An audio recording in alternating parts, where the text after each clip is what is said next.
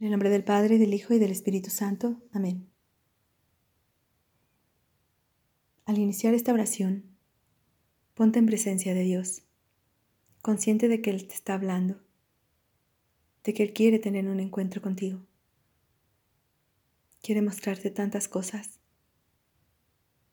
pero necesita de ti una actitud orante, abierta, dispuesta a escucharle.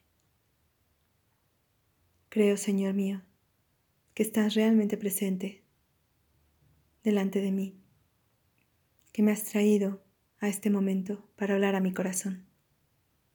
Tienes tanto que decirme. Abre los oídos de mi alma para que sea capaz de escuchar lo que tú quieres de mí. Abre mi corazón, mi inteligencia, para que entienda tu mensaje. Y finalmente te ruego que fortalezcas mi voluntad para que yo acepte y realice en mi vida todo lo que tú deseas, porque tú solo quieres mi bien y mi felicidad. Del Santo Evangelio según San Juan, capítulo 2, versículos del 13 al 22.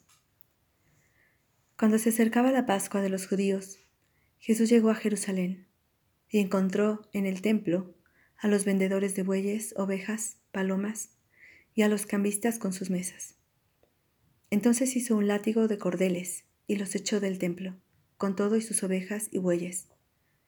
A los cambistas les volcó las mesas, les tiró al suelo las monedas, y a los que vendían palomas les dijo, quiten todo de aquí, y no conviertan en un mercado la casa de mi padre. En ese momento sus discípulos se acordaron de lo que estaba escrito el celo de tu casa me devora. Después intervinieron los judíos para preguntarle, ¿qué señal nos das de que tienes autoridad para actuar así? Jesús les respondió, destruyan este templo y en tres días lo reconstruiré. Replicaron los judíos, cuarenta y seis años se ha llevado la construcción del templo, ¿y tú lo vas a levantar en tres días? Pero él hablaba del templo de su cuerpo. Por eso, cuando resucitó Jesús de entre los muertos, se acordaron sus discípulos de que había dicho aquello y creyeron en la escritura y en las palabras que Jesús les había dicho. Palabra del Señor, gloria a ti, Señor Jesús. Desde la antigüedad vemos cómo Dios quería vivir con su pueblo, quería habitar con ellos en todos los momentos de sus vidas. Por eso pidió que se le construyera un templo. Lo vemos desde el desierto, cuando Dios hizo construir al pueblo una tienda.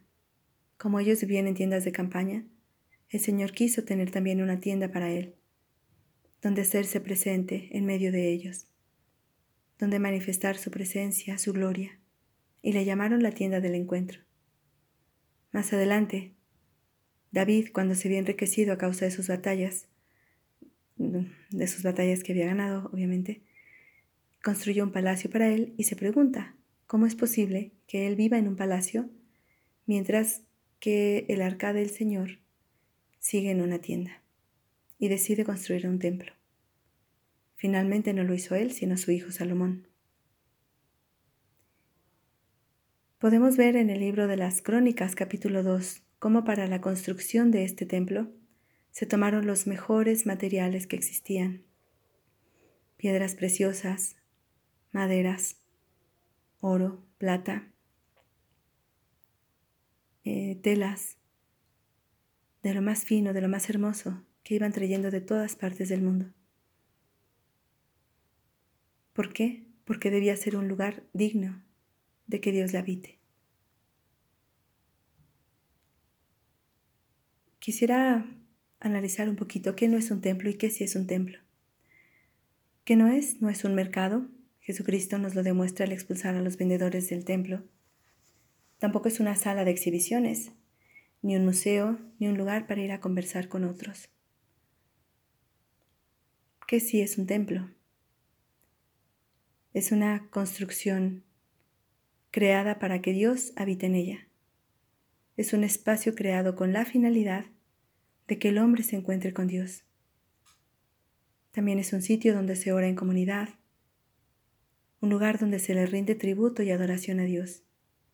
donde vamos a, ofrecerle, que la ofrenda sobre todo pues es nuestra vida.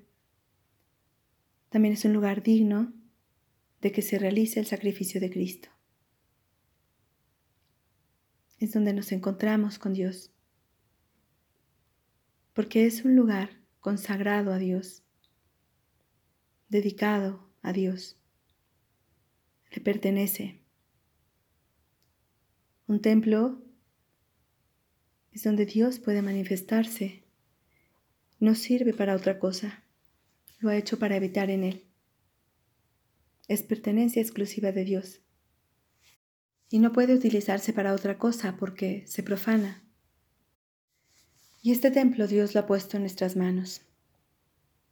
Hay templos en ruinas, hay templos sucios, hay templos grandiosos, que solo al verlo uno se, uno se puede maravillar. Está en nuestras manos y nosotros podemos hacer de, de esos templos algo bellísimo, o dejarlos destruir. Quisiera ahora que pensaras en no tanto en los templos construidos por hombres, sino en el templo que eres tú. Pues como dice San Pablo, ustedes son ese templo de Dios. Es el templo más hermoso donde Dios habita. ¿Cómo has cuidado este templo que es tu vida? ¿Verdaderamente Dios lo habita? Es algo grande, hermoso, bellísimo. La gente al encontrarse contigo encuentra a Dios allí o está en ruinas o simplemente se está utilizando para algo que no es para aquello que está hecho. Descubre la, grandeza y la belleza de lo que eres. Dios te ha llenado de tantos dones, así como aquel templo que hizo Salomón, para el cual puso los mejores elementos que existen. Dios también utilizó los mejores materiales al crearte. Te ha dado un cuerpo maravilloso. Sorpréndete de todo lo que te ha dado a nivel físico, la vista, el oído, los sistemas orgánicos, el cerebro, la capacidad de generar nueva vida. A nivel psicológico, la capacidad de, entender, de crear, de sentir, de amar. A nivel espiritual, la capacidad de, de poderte encontrar con Dios, la, la belleza de las virtudes. Qué hermosa es tu vida. Eres el templo más hermoso que Dios ha creado, el templo donde Dios quiere habitar. Tienes una altísima dignidad, mayor que cualquier ser, y Él ha querido habitar en ti. ¿Te das cuenta de esta belleza, de esta dignidad, de esta grandeza? ¿Te tratas a ti como ese templo sagrado de Dios? ¿Tratas a los demás también como templos sagrados o los utilizas? ¿O los utilizas como comercio?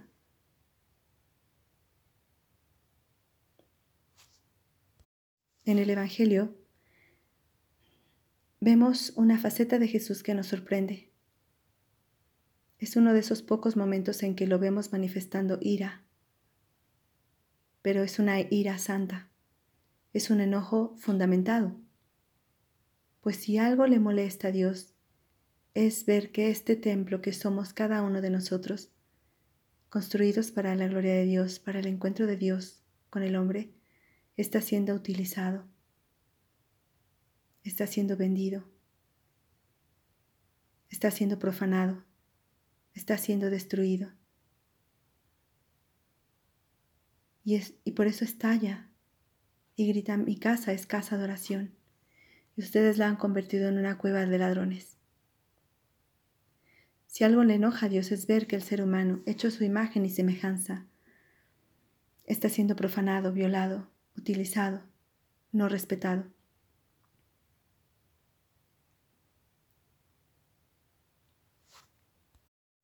Jesús le dijo a Saqueo, Baja pronto, porque hoy quiero hospedarme en tu casa. Tal vez hoy mismo también te dice Jesús eso.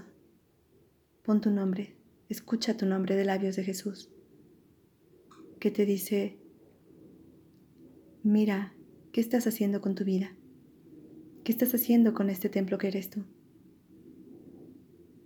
Quiero hospedarme hoy en tu casa. Quiero reconstruirlo. Quiero que en ti se, se, vea esa grandeza, esa belleza, esa altísima dignidad. Déjame entrar. Déjame reconstruir. Déjame limpiar. Déjame sanar. Déjame hacer de ti el templo más hermoso donde Dios pueda habitar. Y mírate como tal, trátate como tal. Eres valiosa, eres valioso, eres sagrado. Y mira de esa misma manera a los demás. Si nuestra mirada fuera así hacia los demás, con cuánta veneración, con cuánto respeto les trataríamos. Ya sea a las personas que más admiramos como aquellos más vulnerables, los viejitos, los enfermos, los niños. Todos son templo de Dios. Todos tienen una altísima dignidad. Termina tu oración pidiéndole a Dios una nueva mirada. Que aprendas a mirarte desde esa perspectiva de Dios. Que aprendas a valorarte y a valorar a los demás desde esa nueva mirada donde te das cuenta de la grandeza y la santidad a la que estamos llamados. Te damos gracias, Señor, por todos tus beneficios, a ti que vives y reinas por los siglos de los siglos. Amén. Cristo Rey nuestro, venga a tu reino. Virgen prudentísima María, Madre de la Iglesia, ruega por nosotros, en el nombre del Padre, y del Hijo, y del Espíritu Santo. Amén.